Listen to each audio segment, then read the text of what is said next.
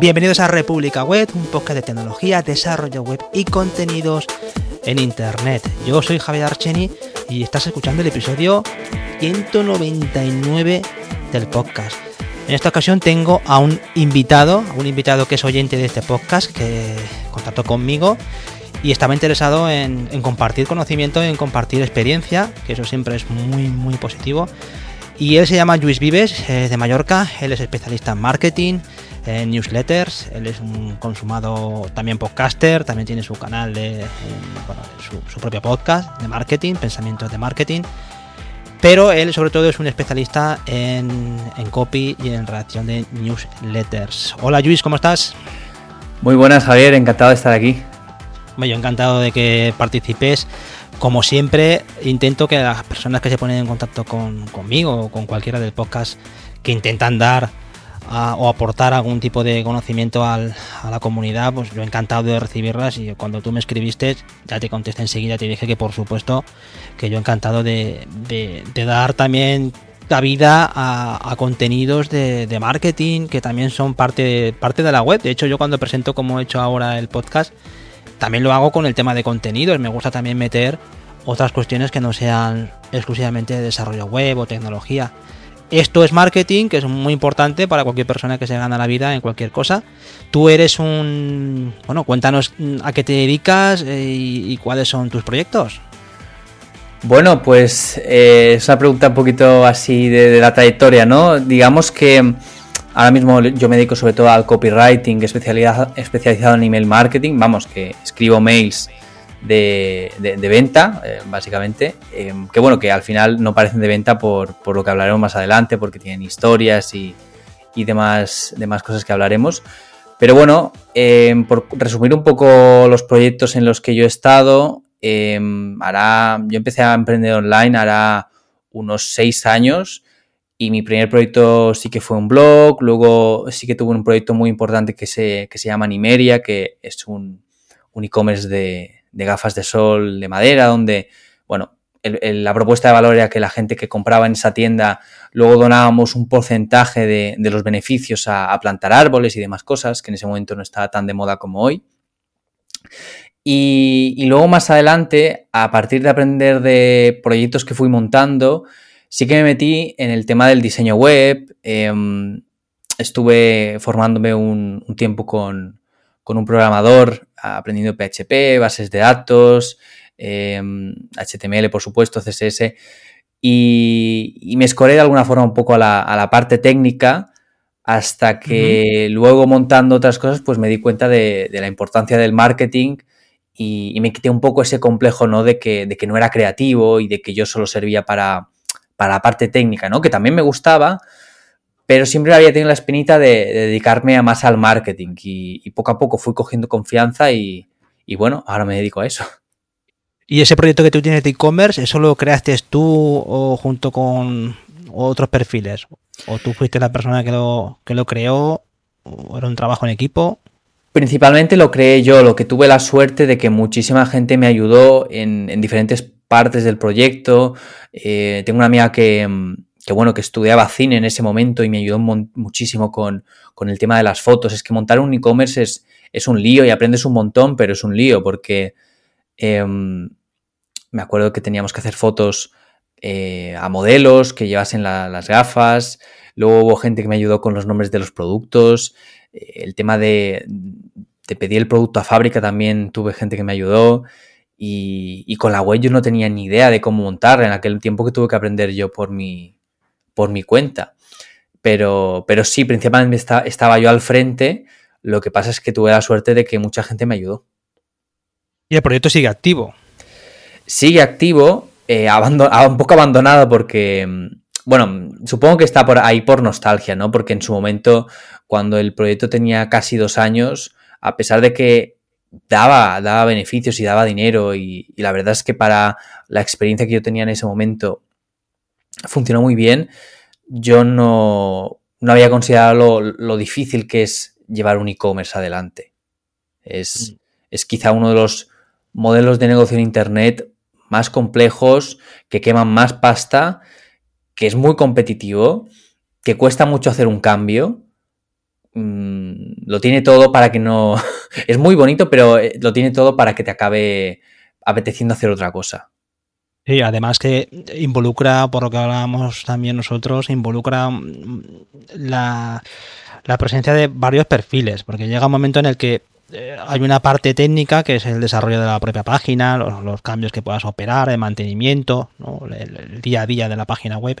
Pero luego sí que es cierto que eso tiene un componente de, venta y de atención al cliente y sobre todo de logística que tienes que ponerte el sombrero, muchos sombreros. Eh, yo eh, no sé si, si eso también fue pie para que tú te volcaras a esta nueva faceta tuya de, de, copywriter y el tema de newsletter, porque tú ahora mismo tu proyecto principal es el de marketinginvicto.com. Claro, ahí yo tengo una newsletter donde mando un mail diario que precisamente hablo de hablo y vendo evidentemente de cómo de, de, bueno tengo una masterclass sobre sobre cómo hacer mails de, venta y tal, pero en esa newsletter también hablo de cómo hacer mails que, que, bueno que la gente quiera leer y por supuesto comprar, ¿no? Ese es el proyecto principal, aparte de clientes con los que hago el mismo trabajo, que tienen una newsletter y yo pues les hago los mails y demás, ¿no? Pero sí que es verdad que en Imeria, que es el proyecto del e-commerce, lo que hizo es que yo viera un poco todo el espectro online, ¿no? Vi la parte técnica, vi llevar redes sociales, porque en Imeria llegó a tener 5.000 seguidores en Instagram en poco menos de medio año. No está nada mal. Sí, sí, sí, la verdad es que pillé una época donde Instagram no, estaba tan capado y me iba muy bien por ahí.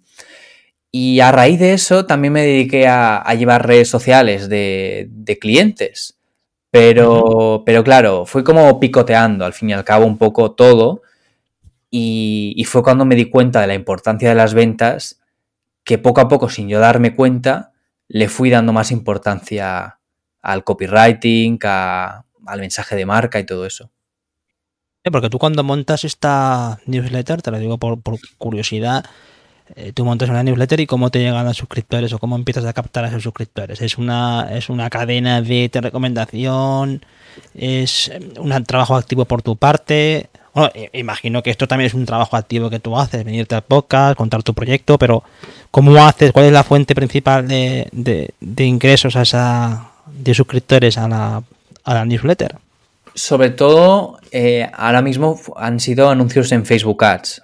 Eh, mm, sí que empecé, empecé por ahí.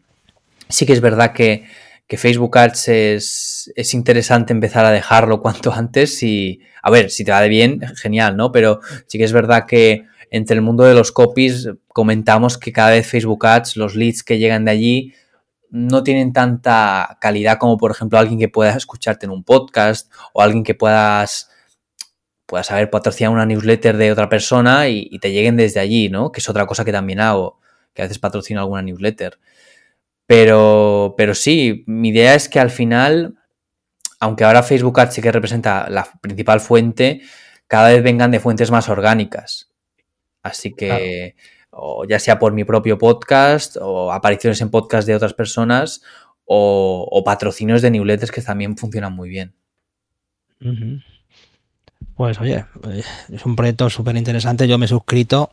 Yo lo que pasa es que, te, abro un paréntesis aquí, lo tengo que comentar. Eh, me han reventado la, cuenta publicitaria, tengo una cuenta publicitaria de, de Facebook y recientemente me la han reventado, lo tengo que decir, no tengo ningún problema no sé cómo lo han hecho, porque tengo activado todos los protocolos ahí de, bueno, de, seguridad con el mensaje, todo este rollo, pero no sé cómo lo han hecho, yo creo que tienen un agujero de seguridad en Facebook.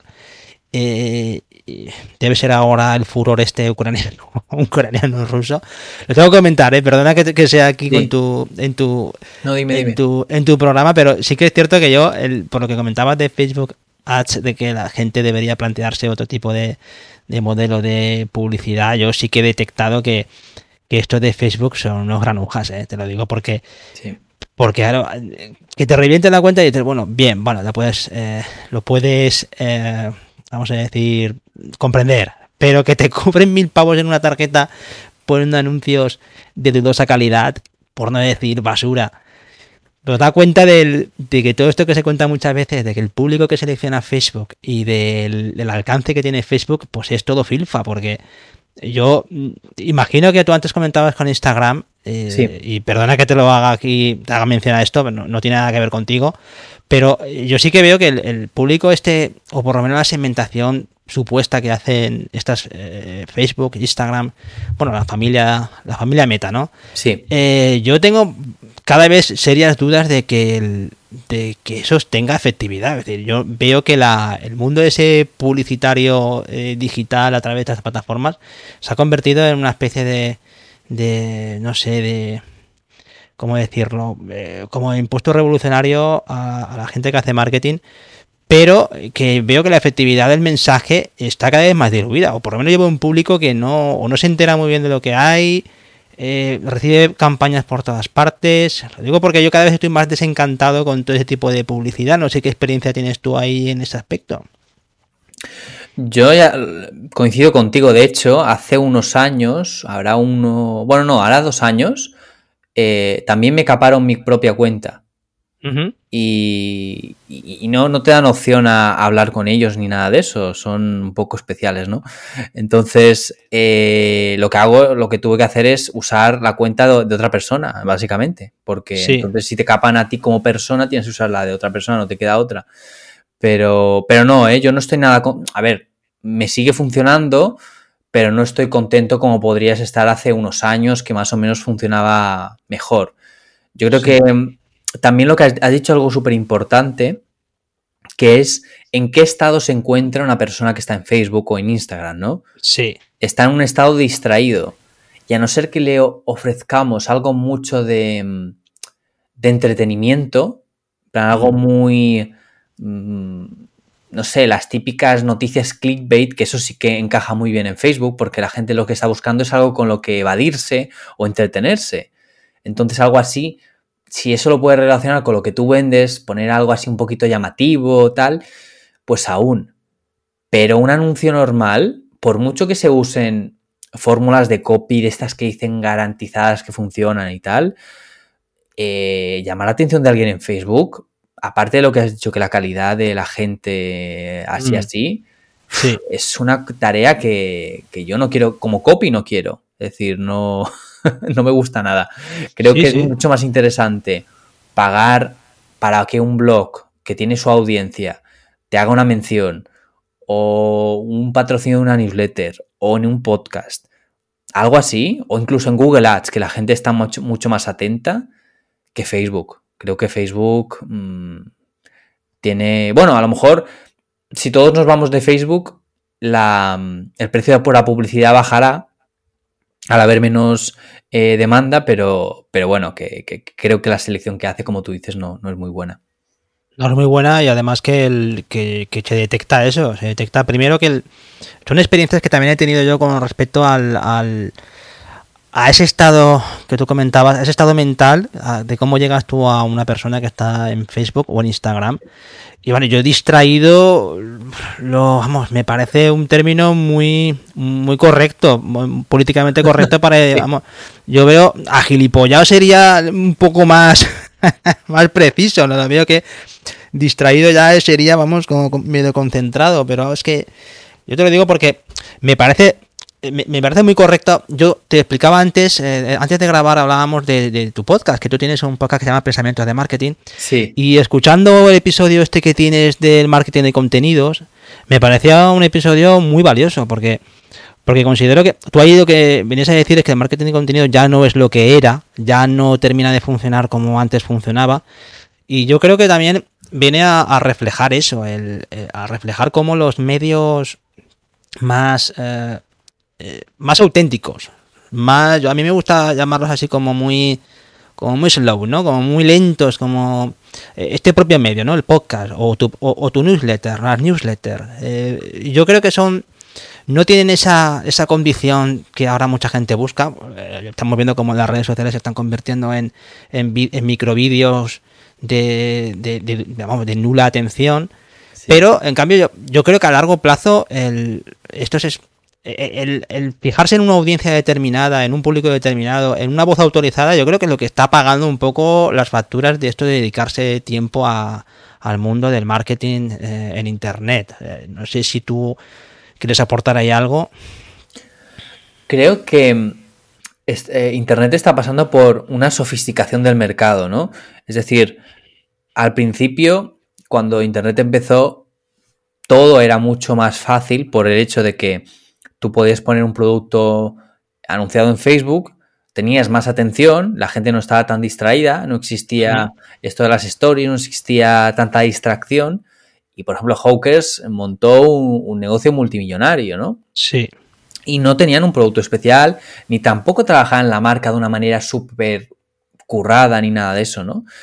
Em, y lo mismo con contenidos, por ejemplo, todo el mundo conoce boluda.com, ¿no? Eh, los cursos de, Joan, su podcast y todo eso. Em, y él siempre ha sido un gran defensor de, del marketing de contenidos. Es, creo que el principal precursor o, o, el principal eh, la, persona que ha hablado más del tema, ¿no? Sí, sí, de evangelista del mundillo este, sí. Y, no digo que esté en desacuerdo con Joan, ni muchísimo menos, pero no es lo mismo montar un podcast eh, en el 2014, o creo que fue cuando lo montó él, que montarlo ahora. Es decir, si nosotros hubiéramos montado tanto este podcast eh, en el que estamos ahora como el mío, lo hubiéramos montado en 2014, hubiéramos tenido un éxito masivo comparado con, ahora, ¿no? Mm. Porque ahora existen 40 como el nuestro. ¿Y eso qué hace? Que los mensajes, el, curro del, contenido que se crea tenga que ser mayor. Porque estamos en una etapa de abundancia, cuando antes estamos en una etapa donde no existía ningún podcast de marketing, no existían tantas marcas que vendieran gafas. Entonces, creo que la, mala, la mala noticia es que es cada día más difícil diferenciarse en Internet. Pero la buena es que si nos fijamos, la mayoría de gente hace lo mismo. La mayoría de blogs hablan eh, de la misma forma, las newsletters son muy planas, etc. Pero si nos lo curramos un poquito más, pues lo, tenemos a, a, un paso de poder generar algo diferente dentro del mercado. Porque la mayoría de gente es gregaria, hacemos lo que hacen todos, entonces ahí siempre se generan huecos de, mercado. Mm, sí, porque tú, en el caso de marketing invicto, tú ahí cómo lo enfocas, cuál es tu, o sea, cuál es tu estilo, o, cómo ayudas tú a la gente a través de marketing invicto. Claro, lo que yo propongo en la newsletter y lo que insisto muchísimo es que, mm, porque claro, yo, también tengo muchos competidores en el, tema del email marketing. Hay, unos, hay unos cuantos, sí. Hay, hay muchos expertos y, la verdad es que, mm, que desde luego que, en todos los mercados hay competencia, pero en el mío hay mucho. Y además, si, si, tú, por ejemplo, te quieres diferenciar en un mercado como, no sé, pongamos que somos psicólogos, pues si tú haces marketing como psicólogo, lo vas a tener más fácil que si haces marketing, marketing como marketer, porque los marketers en teoría saben están más en el, en el, ajo del propio marketing, por tanto la competencia aumenta. Entonces lo que yo siempre propongo en, en mi newsletter es intento hacer los mails lo más divertidos que puedo. Es, verdad que no intento ser un monologuista, ni un humorista, ni nada parecido, pero sí que es verdad que mi propia diferenciación es que vean un poco mi día a día, la historia, la historia más rara que me haya pasado ese día o alguna anécdota divertida pues siempre aprovecho para contarla en, Marketing Invicto para que vean un ejemplo de cómo es, de que nadie te puede copiar a ti mismo. Nadie puede copiar tu marca personal, tu forma de, vivir los hechos de tu día a día. Y eso se transforma en una historia que tú puedes contar en un mail y la gente ya no te puede comparar por el hecho de que es tu historia. Eso es, al final el storytelling de tu propia marca. Sí, eso es una de las cuestiones que yo cuando preparaba este episodio contigo, así cruzando algún mensaje, eh, la propuesta que te hacía es, vamos a centrarnos en el público que es más o menos el que más nos escucha, el público developer, el público técnico, por decir, la gente que diseña, programa eh, sitios web, que está más en la pomada del código. Eh, ¿Qué consejos das tú a esas personas para crear sus propios contenidos y que como tú dices, sean eh, naturales propios, pero al mismo tiempo efectivos. ¿Cuáles son esos consejos que tú darías? Pues yo creo que lo más importante, ya sea para escribir una newsletter, escribir un mail o, crear un podcast, es perderle el miedo a, mojarse.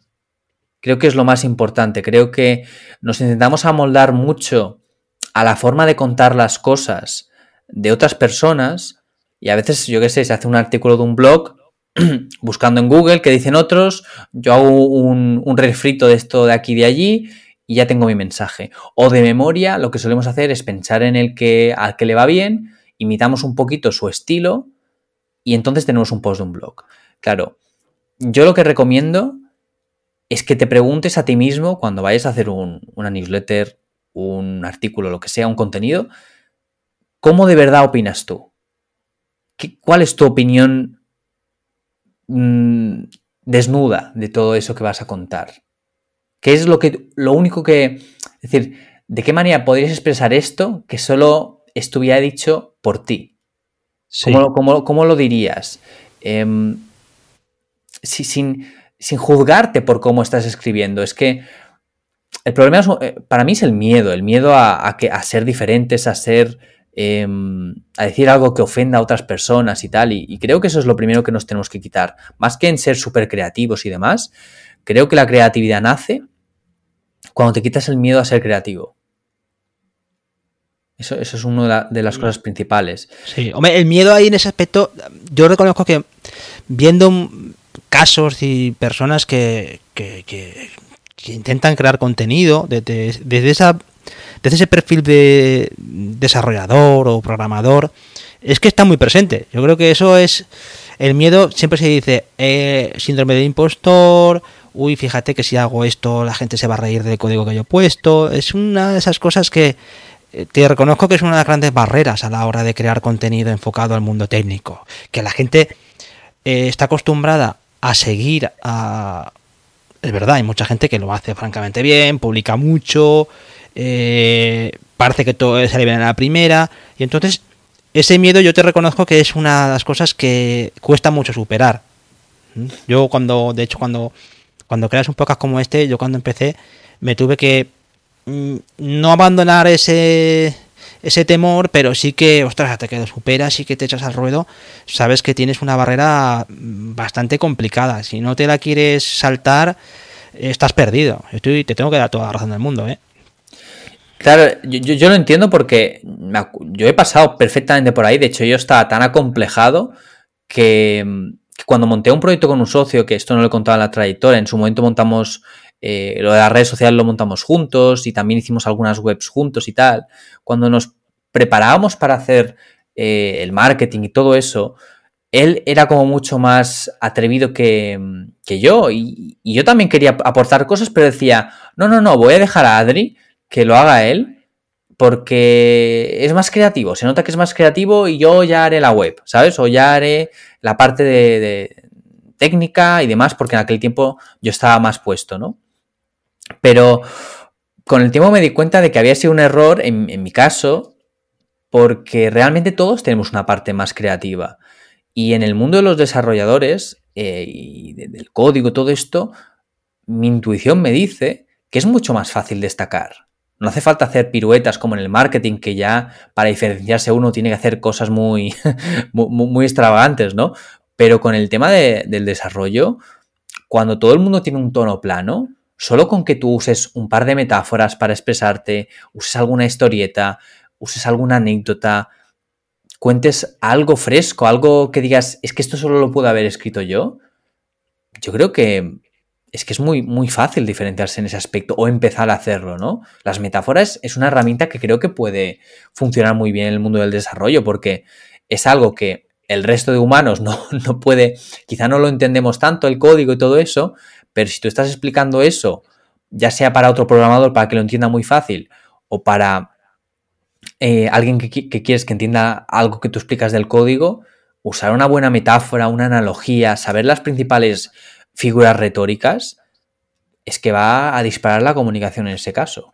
Mm, sí, porque además tú fíjate que cuando ahí habría que distinguir, y eso es importante cuando estás en el campo de desarrollo web o incluso programación, y tú cuando escribes un contenido, y eso es una de las cosas que no digo que sea más fácil o más difícil, lo único que digo es que eh, tú tienes que enfocar muy bien el público, porque ¿a quién estás escribiendo? ¿A quién quieres comunicar? ¿A le quieres comunicar a un desarrollador como tú, que por lo general es al que más o menos te va a encontrar, y te lo digo por experiencia o por, el caso de otros eh, amigos o gente que hace cosas también relacionadas con contenidos así técnicos, eh, terminas por encajar mucho en, personas como tú. Entonces yo creo que eh, ese, tú decías metáforas, también tienes que saber a quién estás escribiendo, o, por lo menos a quién quieres llegar, porque llega un momento en el que el gran problema de este tipo de, de, creación de contenidos es que terminas por arrinconarte a las mismas personas que, que, bueno, pues tus colegas, por así decirlo, ¿no? Colegas de profesión. Entonces, sí que es verdad que el, que desde el punto de vista de la, de, del desarrollador, muchas veces lo que sale más a cuenta a nivel profesional no es tanto la creación de contenidos. Me explico. O sea, eh, en la creación de contenidos, yo sí que veo interesante lo que tú comentabas antes de dar una versión muy, muy personal de las cosas. Porque esa versión personal de las cosas es, como tú decías muy bien, irreemplazable. O por lo menos no es copiable. No te lo pueden, eso no te lo pueden fusilar. Pero en cambio, eh, el código es una cosa que el, tu cliente final, por así decirlo, si es un cliente final, nunca va a buscar, nunca te va a intentar buscar por ahí. Todo lo más, lo, digo porque eh, a la hora de, por ejemplo, si es conseguir eh, un empleo, es, es, es, es, mucho mejor irte a una plataforma como GitHub y tener eh, participación dentro de, GitHub, ¿no? De, participar en las discusiones de, en los issues de GitHub, en la en crear algún proyectito, en dar soporte, crear algún pull request, alguna, alguna cosa de estas que te dé visibilidad profesional dentro de una plataforma de código. Eso es lo que te da exposición profesional, pero lo que es lo que es eh, importante entender es que cuando tú creas contenido eh, como este podcast o, tienes un blog, eh, es muy difícil llegar a un cliente final a través de este tipo de contenido. al final tienes que decidir cuál es tu público objetivo. ¿No? Yo creo que eso es muy importante. Si quieres hacer un público objetivo, que es tu cliente final, vas a tener que hablar de cosas, como tú bien decías, muy personales o experiencias o, visiones de una tecnología, de cómo eso puede ayudar a esa persona en que es tu público objetivo deseable. Porque es evidente que si le quieres hablar a, colegas, pues no hay ningún problema. Yo creo que todo el mundo entenderá que vas utilizando un lenguaje más, eh, más seco, más árido o más técnico, lo tienes hecho. Sea, yo creo que eso es muy importante, ¿eh? porque yo creo que es uno de los grandes errores que cometemos los, los perfiles así un poquito más de código a la hora de crear contenidos, que terminamos siempre o casi siempre por acabar en la bandeja de entrada de gente como nosotros. Claro. Claro. No, y de, hecho, has dicho algo súper interesante sobre el tema de, de, lo de buscar empleo, ¿no? Hmm. Eh, es que a veces, para ponerte un ejemplo, mm, yo en, su momento tuve que buscar trabajo para. porque em, uno de los proyectos que yo había montado no había ido como me, esperaba, ¿no? Y dije, bueno, voy a buscar de momento una temporada un trabajo para otro. Dejé de ser autónomo. Y entonces dije, donde más me apetece ir es a una agencia de marketing, porque ya yo me había metido en el mundo, en el mundillo, ya, sabía bastante, de hecho, y, me, apetecía ver cómo, trabajaban y todo eso, ¿no?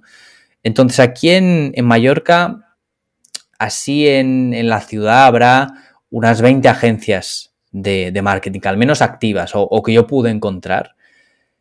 Y lo que hice fue escribir un currículum súper diferente, pero tampoco muy, muy diferente. No, no tardé ni, un día en escribirlo realmente. Y lo que hice fue eh, imprimir ese papel en un, en un buen. Imprimir ese currículum en un, en un, papel bastante grueso, lo puse en un sobre bastante grande y lo envié a las, a las 20 agencias que había, ¿no?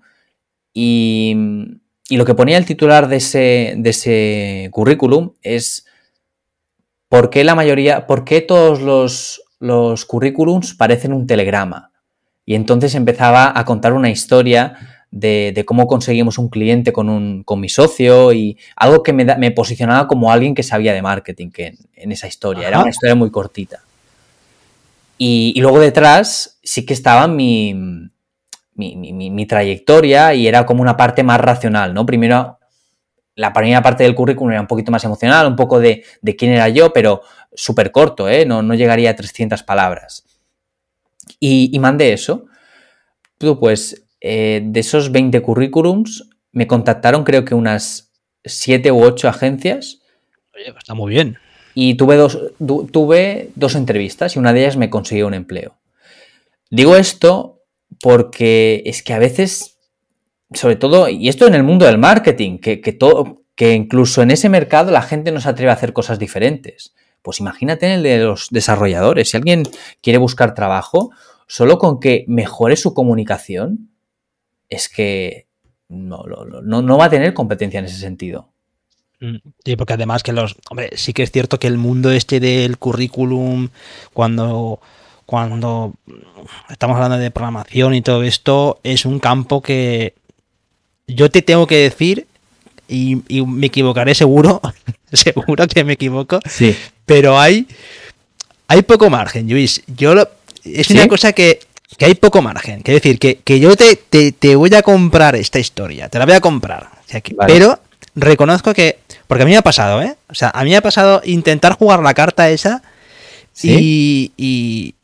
digamos, y, caerme con todo el escenario. Es decir, que, el, que, el, que, que yo creo que es un sector que ya te digo que igual me equivoco. Pero en la parte de currículum sigue siendo un sector algo decimonónico, ¿sabes? O sea, algo muy, muy, muy estable, muy, muy conservador, ¿sabes? No veo yo atrevimiento, que puede ser un factor de, diferenciación, no te lo niego, ¿eh?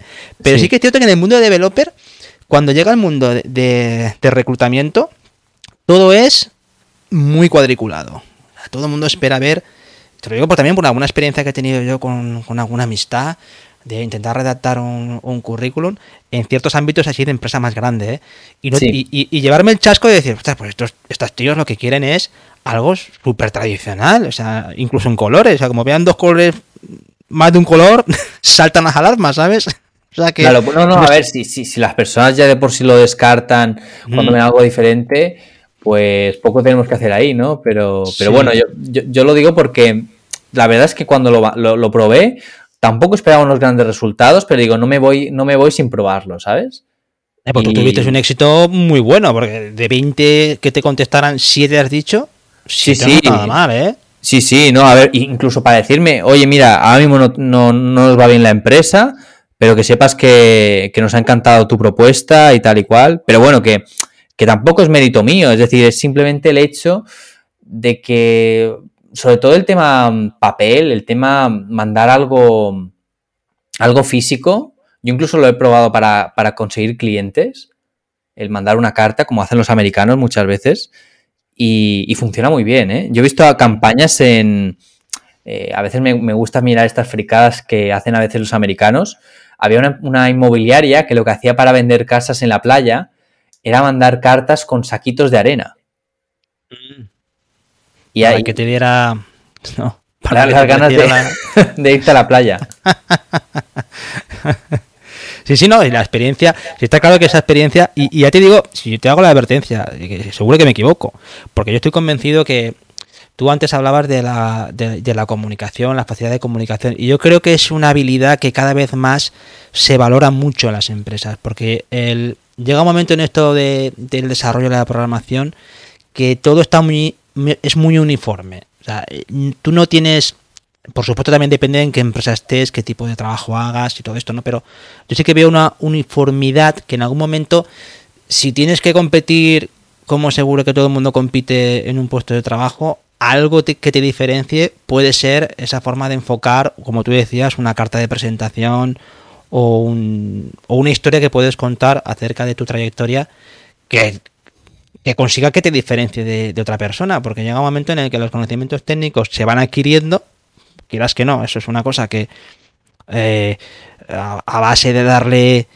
y darle y darle y darle, al final lo sacas. O sea, que no, a no ser que seas un super fenómeno que ha creado una super herramienta, normalmente con el tiempo y una caña lo vas sacando. Que te diferencias con la comunicación es una habilidad que cada vez se busca más. Trabajo en equipo, la comunicación, el, eh, la perseverancia, la constancia, ese tipo de historias que lidiar con los eh, con las situaciones delicadas, eh, la presión esta de, de, entregar, que, ese tipo de historias no es programar o no es desarrollar, es involucrarse con un equipo de trabajo y eso tienes que decidirte a la hora de buscar a alguien por, gente que sepa responder.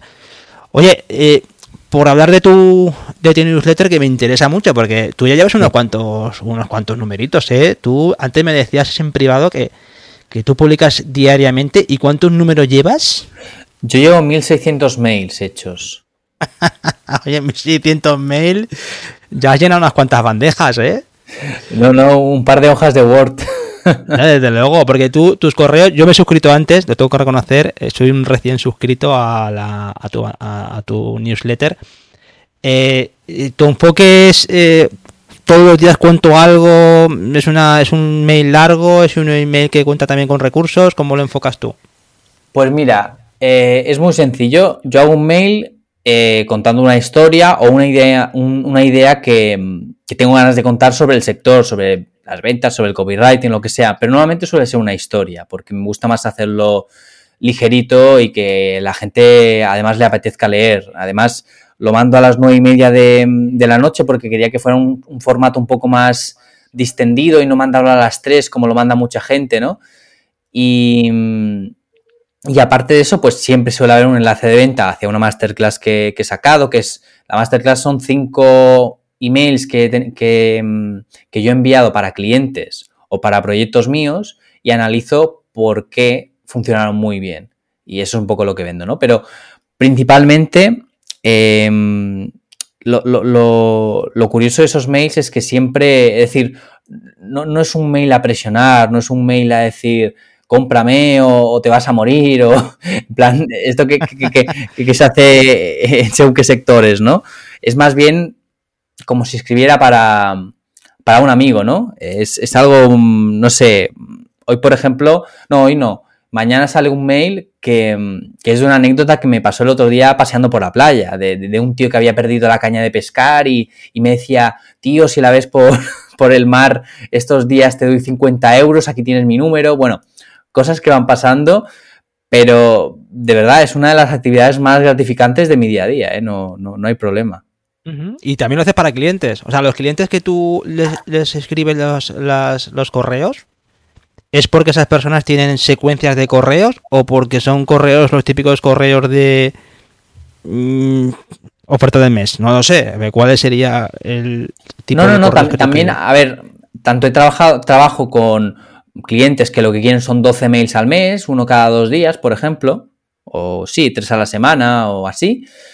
Y, y luego también tengo clientes que es algún cliente de mail diario, donde hacemos un correo al día y, tratamos de, vender siempre que podemos. Lo que pasa es que lo hacemos de una forma que la gente no lo percibe como una venta agresiva, simplemente lo percibe como yo te cuento una historia, esa historia tiene una moraleja o una conclusión, una, lección, una gracia y, normalmente suele estar relacionada con lo que, con lo que se vende, ¿no?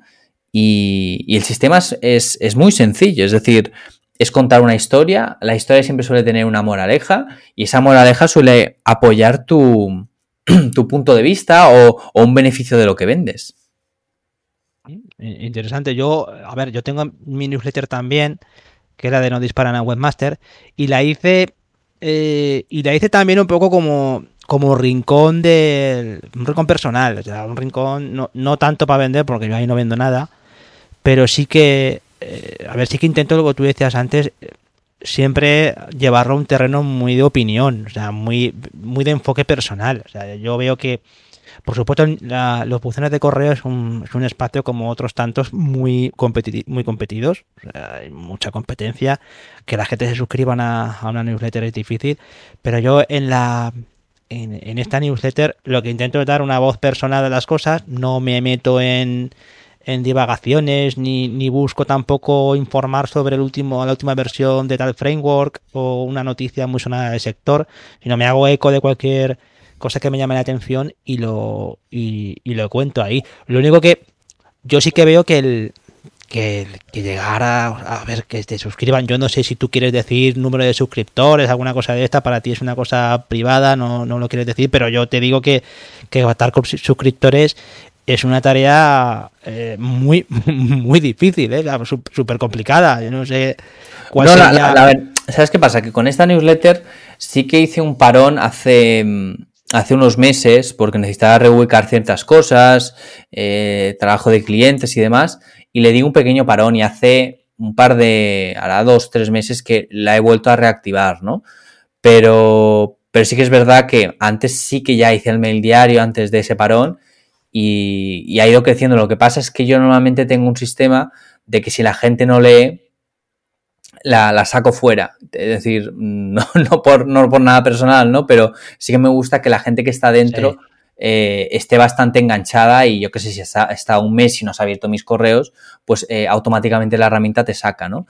Pero Hombre, lo que pasa es que tienes que enganchar, siendo diario, tienes que enganchar mucho a tu público, porque llega un momento en el que si una persona se, se descuelga de esa, de esa línea de mail diario, eh, lo normal es que, yo te lo digo porque a mí me abruma un poco esa, esos, esos emails de todos los días, te lo digo porque poca gente leo yo por correo todos los días, que yo recuerde casi nadie o nadie, porque, porque incluso hasta los más eh, no sé, hasta, hasta los más hábiles eh, descansan los fines de semana, ¿sabes? No sé si es tu caso del... Me voy a poner ahí un espacio de... ¿Tú publicas de lunes a domingo? Eh, claro, es que, es que mm, así como, como están enfocados estos mails, es como, mm, como quien escucha un programa de radio o ve un mini capítulo de Netflix. No, no es nada. Es decir, yo, yo quiero diferenciar, diferenciar, dos tipos de newsletters, ¿no? Em, porque hay gente incluso especializada en, lo que voy a decir ahora, que creo que es un poco más la newsletter que, tú tienes, Javier, que es más newsletter de contenido, ¿vale? Que esa sí que yo le veo un sentido que tenga una frecuencia de una, vez a la semana, una vez, o incluso dos, o una vez al mes, hay newsletters de una vez al mes, ¿no? Em, donde quizá das un contenido más denso, más em, trabajado, y normal que eso sí que lleve más tiempo, por ejemplo, Em, hay un chico, un americano que se llama Julian, que habla sobre cómo escribir mejor, que es un tema que a mí me interesa siempre, hacer copy. Y, lo que hace es, en esa newsletter, una vez a la semana, te resume las lecciones principales de los libros que se ha leído durante el mes o algo así, ¿no? Vale. Y, es algo que yo no leería cada día. De hecho, incluso leer una vez a la semana me da. Tengo que, pararme a leer, ¿no? Pero así como planteo los correos, no es un, contenido pesado, es como ver un pequeño gag de, algo que ha pasado, ¿no? Lo que pasa es que ese gag es con una lección y es por eso que la gente lo acaba leyendo y también porque se echan unas risas. Yo tengo gente escribiéndome en plan, joder, me he partido la caja con el mail de hoy y tal. A ver, y otros que les parezco un auténtico imbécil porque yo me mojo en esos mails. Porque al final es la gracia, es tener una voz y habrá gente a la que le gustarás y gente a la que no pero, pero son mails de, no sé, mm, por ejemplo, una cosa nueva que he añadido ahora es que los viernes por la noche, precisamente hoy, sale un mail donde te vendo algo de Amazon y lo hago primero para variar un poco los temas, para contar una historia de algo, no sé, de cualquier cosa que se me ocurra en ese momento y para que la gente vea que cualquier cosa se puede vender con un mail. Y se puede hacer de forma distendida, se puede hacer de forma amable, se puede hacer de forma mm, divertida incluso, porque al final es entretenimiento, no, no, es un contenido denso. ¿Y tú alguna experiencia que hayas tenido con algún cliente? Decir, ostras, pues este, yo nunca hubiera pensado que esto funcionaría. O experiencia buena o mala. oye, yo pensaba que esto iba a funcionar y resulta que, que ha sido un fracaso. ¿Podrías destacar alguna que, que te haya, ido bien o que haya ido mal. La que tú quieras, la que tú consideres que es más instructiva. Pues hay un. Algo que se venda que digas, uy, esto se va a vender o esto nunca me lo hubiera imaginado. No sé, algún tipo de, producto o servicio que digas, uy, ¿quién compraría esto? Pues tengo, tengo una. Mira, tengo unos amigos que, que, bueno, que al final son clientes, pero también todo esto surgió porque somos amigos. Que tiene una, una pizzería aquí en, en Palma. y, y, bueno, ellos, ellos acaban de, abrir su pizzería, ellos son italianos y, tienen, ¿cómo decirlo? Toda la vida han, han, mamado esto de la pizza, eh, lo, tienen como muy, muy dentro y son pizzeros, se han dedicado siempre a eso, pero querían montar su propio local. Entonces lo que hicieron fue montar su pizzería, pero evidentemente por sus procesos, por su forma de montar em, las pizzas, cómo hacen la masa, la fermentación, bueno, estas cosas de los italianos, ¿no? Pues sus precios eran un 30% más caros que los de su barrio, de, su zona, ¿no? Y, y, claro, les estaba yendo relativamente mal. Sí que es verdad que la gente iba, pero al ser una pizza más cara y además, eh, tampoco es que valiese 20 euros la pizza, ¿eh? pero a lo mejor te valía 14, mm, 15. Sí, que ya, que es un puntito más cara que la del resto. Claro. Y, y, nada, pues ellos habían captado mails gracias a un sorteo, que habían, un sorteo no, un, a cambio de un cupón, un descuento en la pizza, habían hecho una captación de mails y tenían 400 mails en la lista. Y, y yo, bueno, en aquella época ya, ya hacía mails para clientes y demás, y dije, ¿tenéis 400 leads? Y me dijeron que sí. Y dije, vamos a probar algo esta noche. Y mm, como que tenían la base de datos infrautilizada, dije, tengo que hacer algo muy... Pero ellos nunca habían utilizado esa base de datos, nunca habían mandado un correo. A mandar el descuento, lo cual ya me perjudicaba a nivel de, marketing, ¿no? Porque eh, devaluaba un poquito la marca ese descuento, así como lo habían planteado. Pero bueno, ellos lo hacían lo mejor que podían. Sí, sí, por supuesto. Y, y no, no lo habían usado. Y esa noche dije, va, voy a pensar una hora donde mm, el estómago pueda empezar a rugir, pueda empezar a pensar en comer, que no sea la hora de la merienda, ¿sabes? Pero que dé tiempo a que hagan un pedido a esta gente, ¿no? Sí, ocho y media de la tarde, ¿no? Nueve, por ahí. Sí, sí, sobre las ocho, por ahí fue cuando, cuando se mandó este correo. Y es un correo que yo había visto a algún americano usar un estilo parecido, que es un correo que, lo, analizo en la masterclass porque es de mis favoritos. Es un correo donde lo que hago es describir la sensación de comer pizza, pero sin nombrar la palabra pizza. Ah, amigo. Y digo algo tipo, sí, ponme una de esas cosas así redondas con queso, que sí, que, que, muerden, que, cuando las muerdes eh, son crujientes y, y, además te inunda el tomate por la... Bueno, no, no, me acuerdo exactamente cómo lo decía, pero todo el rato era rodear las sensaciones de, la pizza, pero sin nombrarla, ¿no? Y era un correo bastante divertido por eso, porque decías, el cabrón no me está diciendo lo que es, pero me está haciendo la boca agua, ¿no? sí.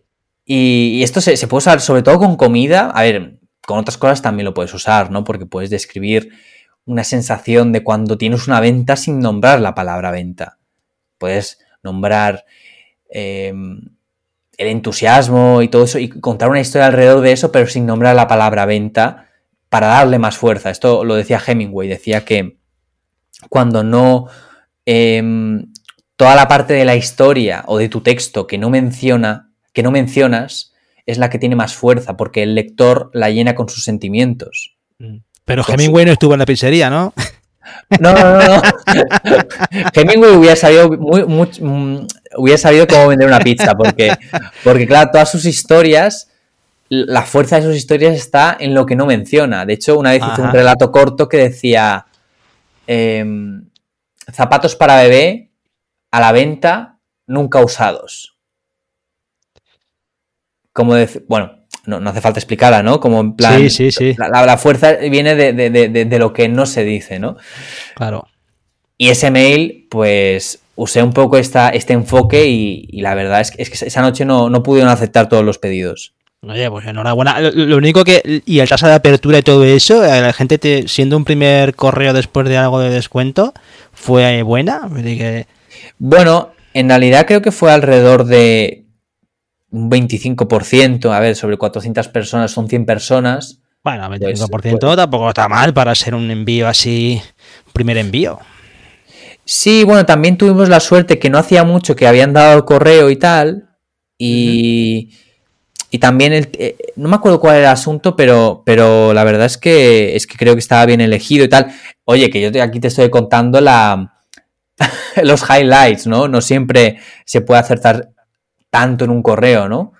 Pero, pero es la gracia del email marketing, de que no siempre te tienes que sacar un home run. A lo mejor escribes cinco correos y cuatro son así asá, pero uno te genera, muchas ventas. Sí, y a veces también pasa que tampoco puedes explicar muy bien por qué uno sí y otro no. que esa es la magia también del, del marketing, que ahí donde está ese arte.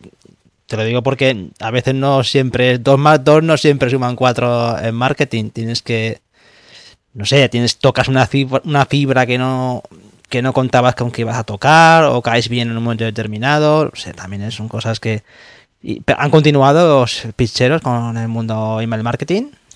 Sí, sí, la, verdad es que, que, continuamos lo que, lo que, bueno, luego surgieron otros proyectos y tal, pero, pero es un correo que me gustó mucho, bueno, unos correos que me gustó mucho escribir, porque lo que nos pasa a los marketers es que nos cansamos de escribir sobre marketing. Entonces, cuando escribimos sobre algo tan diferente al marketing, es como un oasis, ¿no? Y, y, escribir sobre pizza, que además es algo que a mí me encanta, pues, pues sí que fue algo que, disfruté mucho esa temporada que, trabajamos. Sí, desde luego. Y además que, ¿sabes qué pasa con el mundo del marketing? Que muchas veces pasa con que la gente te lo pide cuando, en la extrema opción, ¿sabes? Te pide marketing cuando ya están moribundos. O sea, que el marketing. eso, claro, eso siempre. claro, ¿se acuerdan de.?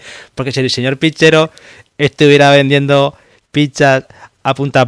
Eh, te lo digo también por el tema de la, de, la, propia, de, la propia web o estas profesiones de, relacionadas también con, con, Internet, que muchas veces ha pasado como con, con, la pandemia, que la gente se ha acordado de la informática cuando, cuando ha habido pandemia, ha sido cerrar, o sea, terminar la pandemia o semi-terminar la pandemia y todo el mundo se ha vuelto a mirar. Es una cosa que también es destacable, que mucha gente decía, uy, el mundo ha cambiado y esto no va a volver. Pues señores, hemos vuelto a la casilla de salida, ¿sabes? Te lo digo porque con el marketing también pasa un poco eso, es decir, que tiene el inconveniente de trabajar con clientes, y te lo digo así, así como eh, de tú a tú.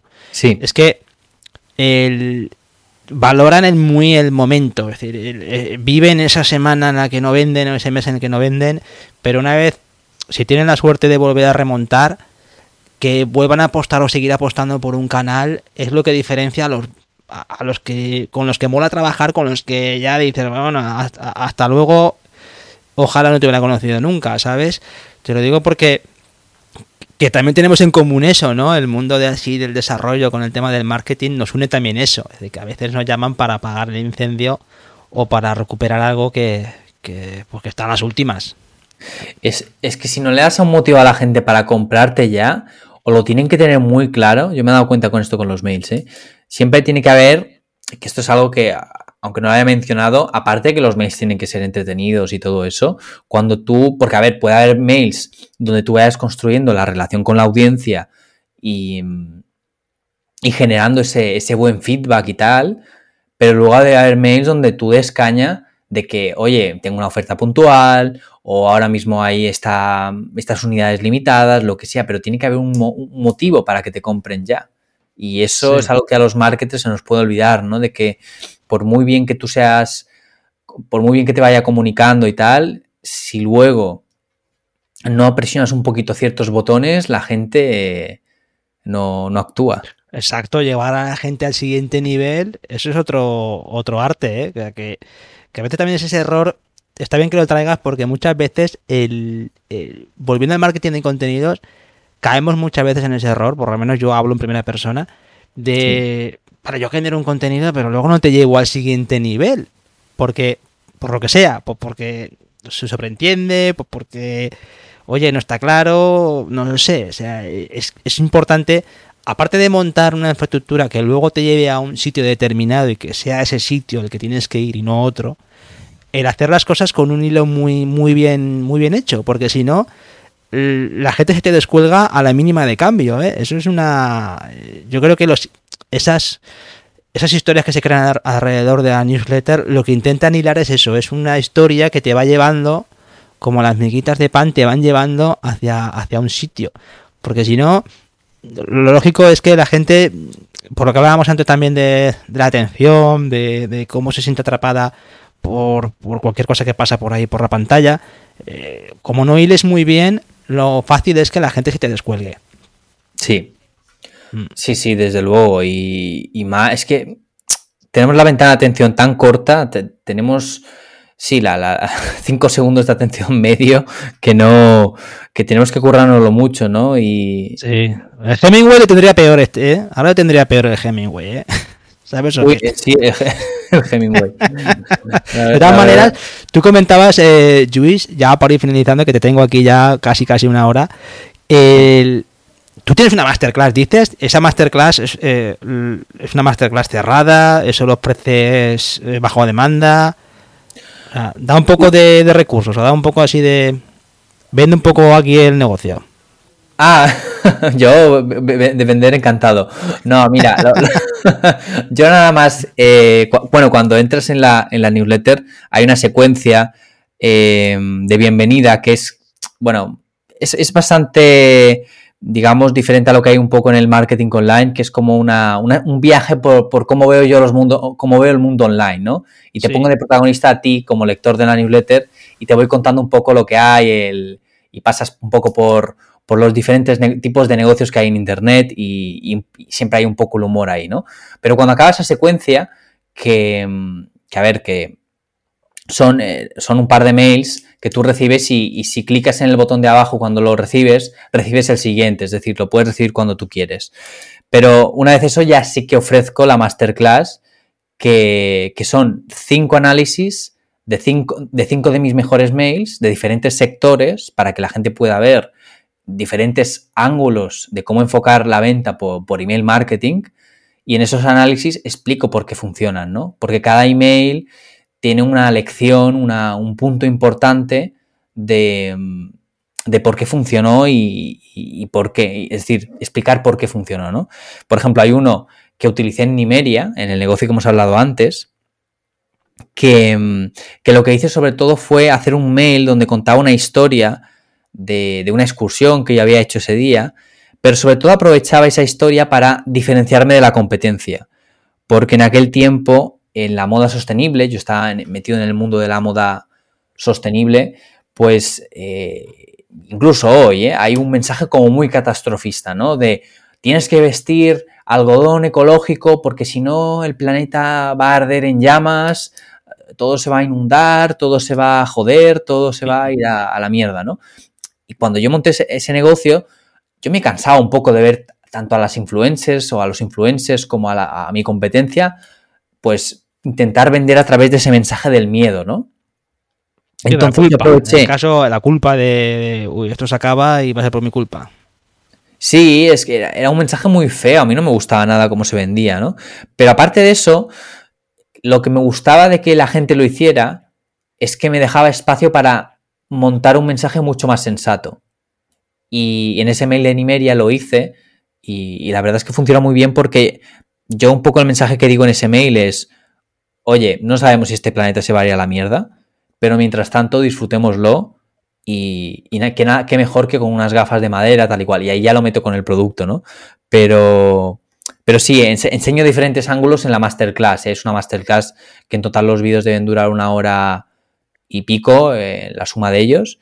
Eh, son rápidos de ver, además tienes los mails redactados y el, en el vídeo lo analizo parte por parte, ¿no? Y es un poco el, el resumen. Fantástico. Oye, aquí hemos hablado de marketinginvicto.com, que es tu página web, el, podcast, que es Pensamientos de Marketing, que llevas 120 episodios, con también con entrevistas, con lo que no eres un, un recién llegado tampoco al podcasting, porque 120 episodios, Luis, no está mal, ¿eh? La, verdad es que comparado con, con, escribir, me resulta mucho más, más liviano. Porque es como...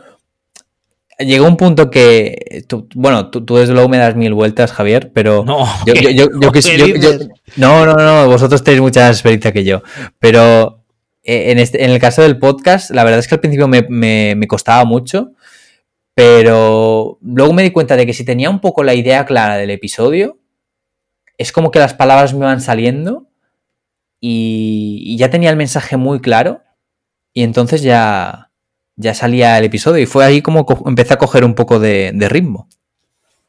Ah, y, lo has cogido bien porque hay 120 episodios, aparte tienes ahí entrevistas chulas, he dado unos cuantos episodios y está francamente bien, ¿eh? súper recomendable. Marketinginvicto.com y pensamientos de por Luis Vives. ¿Alguna cosa más que quieras destacar? ¿Alguna recomendación? ¿Un bonus track? Pues mm, me gustaría recomendar un libro. Venga, si alguien le ha pillado... somos muy de libros, somos muy de libros, venga. Ah, sí, ah pues, pues yo aquí os, os, os, inundo el podcast de libros, ¿eh? Porque ¿De Hemingway? ¿Son de Hemingway? No, no, no, son. Hay un libro, hay un libro que, que casi nadie habla que se llama um, Si quieres escribir, de Brenda Welland. Es un libro precioso de una profesora de escritura. Eh, no sé si era irlandesa, creo ella. Bueno, esta, esto se escribió a, mediados del siglo del pasado, creo. Y es un libro que tiene mucho que ver con lo que hemos dicho al principio, de perder el miedo a expresarse. Porque esta profesora de, de escritura lo que hacía era coger a, niños, bueno, niños o adolescentes o, a escritores jóvenes y les enseñaba mucho a, desinhibirse de ese, de, ese miedo a ser creativos, ¿no? Sí. Y sobre todo te dice cómo detectar cuando tú estás creando un contenido, si estás siendo auténtico, si estás siendo genuino o si estás actuando un poco desde el miedo, ¿no? Y, y es un libro cortito, ¿eh? lo tengo aquí al lado, voy a ver cuántas páginas tiene. Em, sí, de... Tiene 151 páginas. Mm. Mm, es muy cortito, es, se lee muy fácil. Y, también habla de Van Gogh, de cómo hacía Van Gogh para crear su arte. Y creo que puede abrir mucho la, mente a la hora de, sacar esa parte más creativa de, las personas. Creo que es, precioso este libro, la verdad. Muy bien, si, quieres escribir, ¿alguna otra recomendación? Mm, sobre escribir. Lo que quieras. Mm, sobre escribir, te diría. Mm, pues. es que hay tantos, no, sé cuál decirte, la verdad. Te diría que. Hay un, hay un bueno, ya, más centrado en publicidad, hay uno muy bueno que se llama Cashvertising, que creo que también puede ser un poco más para alguien que quiera aprender copywriting, también es un. ¿Y cómo se llama, perdona?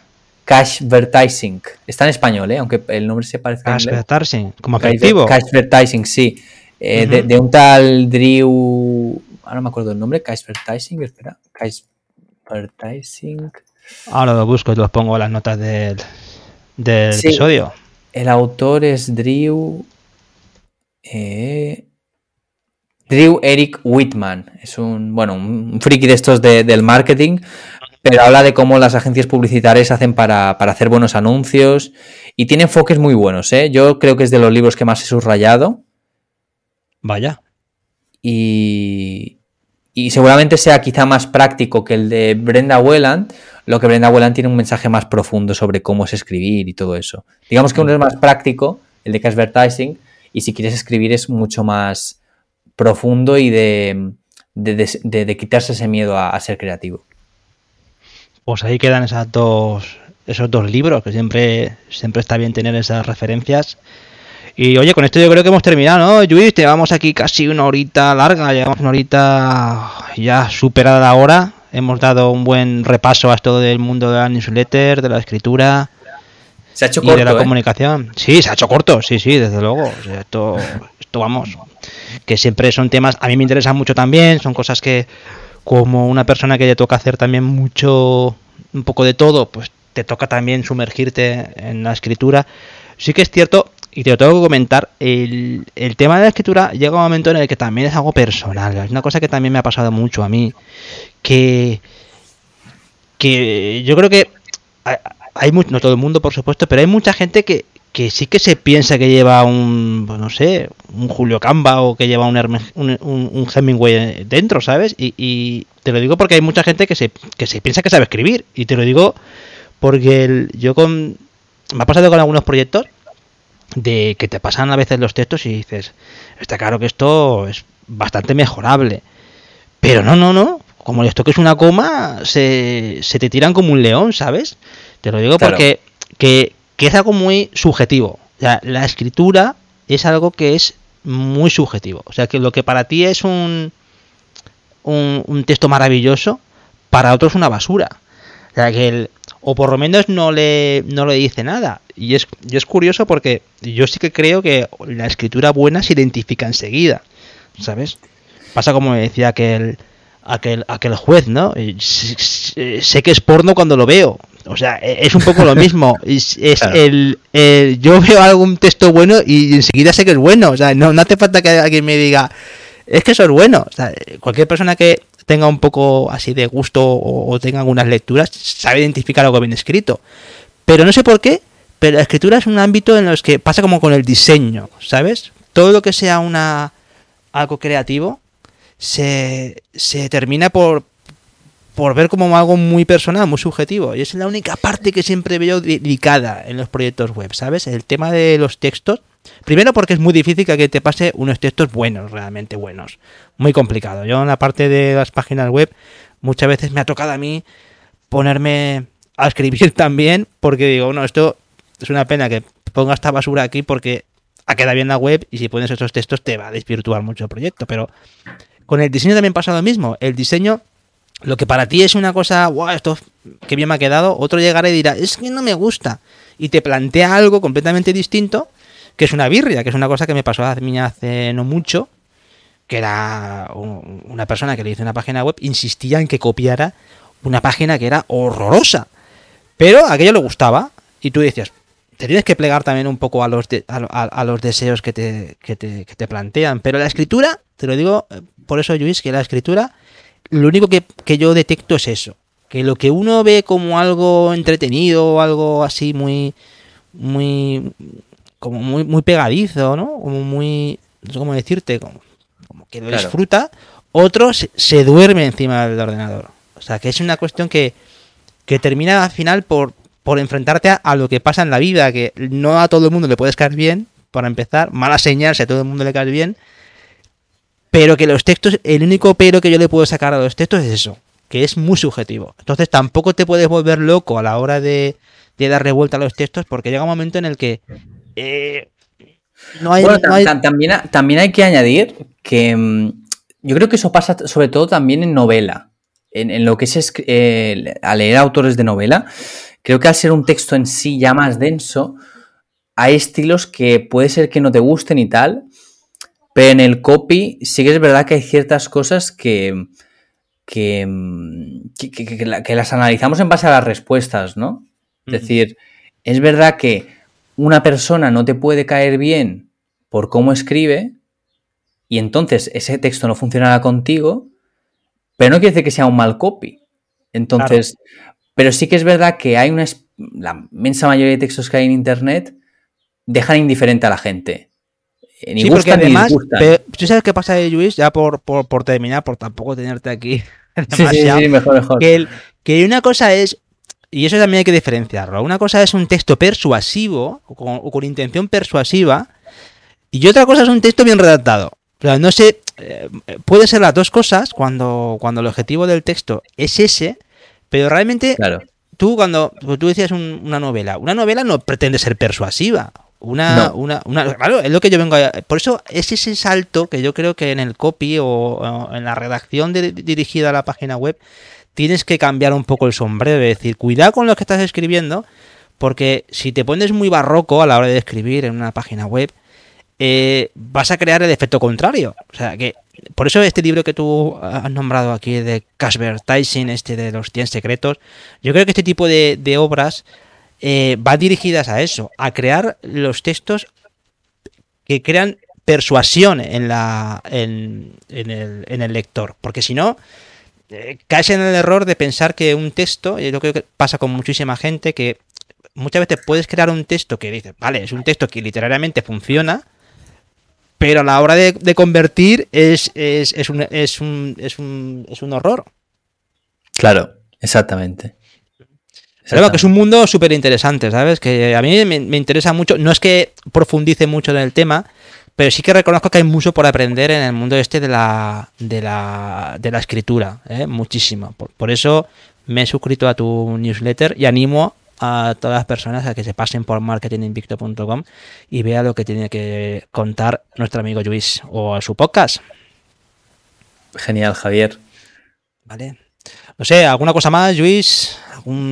Darte las gracias por, esta charla tan agradable eh, y por, los oyentes por estar ahí. Y, la verdad es que he disfrutado mucho de, pasar de oyente a, participar y, nada, encantado de, haber estado aquí. Yo siempre encantado de recibir a oyentes como tú. Eh, ¿De verdad que nos escuchas o era una, o era una técnica de persuasión? eso no se puede decir en directo. no, no, por supuesto, por supuesto que, eh, me, gusta bastante eh, el, podcast, Javier. Muy bien, aquí siempre encantado de que la gente venga a contar sus, sus trabajos, sus proyectos y que quiera compartir como, como ha hecho Luis.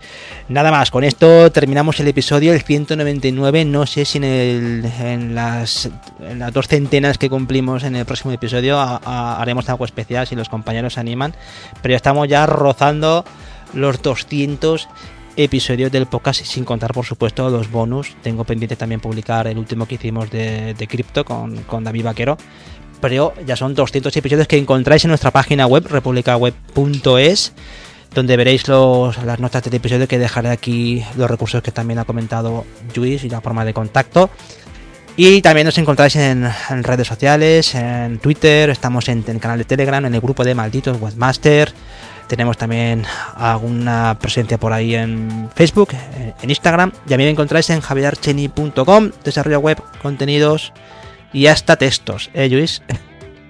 eso, eso por supuesto.